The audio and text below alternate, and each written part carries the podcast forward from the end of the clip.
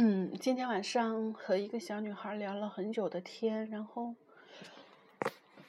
突然想读一篇自己的文字，在空间里找了一找，找到这一篇，请读懂我的美丽，再爱我。大概是在一段暧昧的感情结束之后，然后让自己可能有好几个月的纠结以后吧，然后就写了这篇文字。现在开始读吧。请读懂我的美丽，再爱我。如果有一天会写一篇很长很长的文字，想以此为题。一个星期里都早出晚归，看电影、喝酒、逛街、看书，总之让自己的思维满满的，没有空隙空空隙。下班后去搜秀办了卡，就回了家，没有打开电视，没有放音乐，没有开电脑，没有看书，把自己蒙在被窝里。还是接到了弟的电话。最近混乱的事情越来越多。他说他实在是幸福的，所以很满足。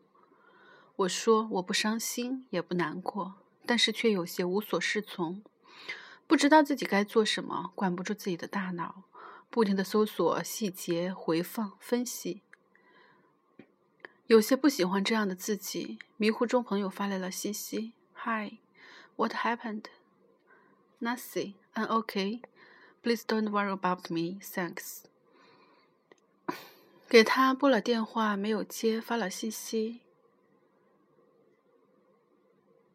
某某某，因为你现在严重的消化不良，在过去的三天里，不管怎么告诉自己，也无法把这讯息消化掉。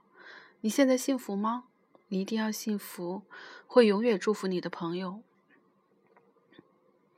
认识这么久，好像从来都没有叫过他的名字。唯一的一次，却是打在屏幕上，用了他最不喜欢的方式。发了信息，他就不需要回电话了。这是自我拯救，让自己可以潇洒的祝福，不说再见。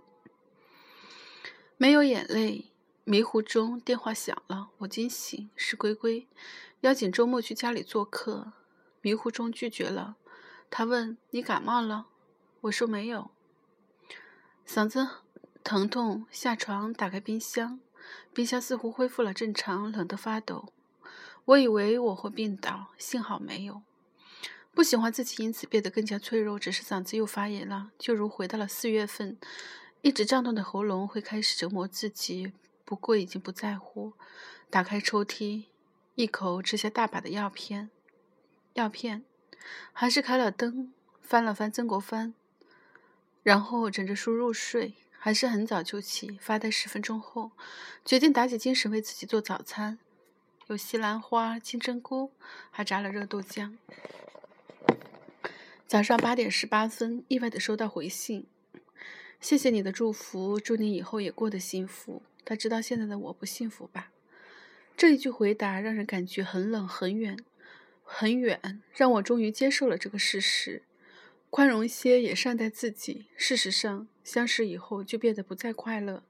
思念有时候是一杯苦涩的酒，而我们一直游走在彼此的心系之间。当我第一次真正的开始思考爱的时候，却被伤了。很高兴自己能坦诚的说出来。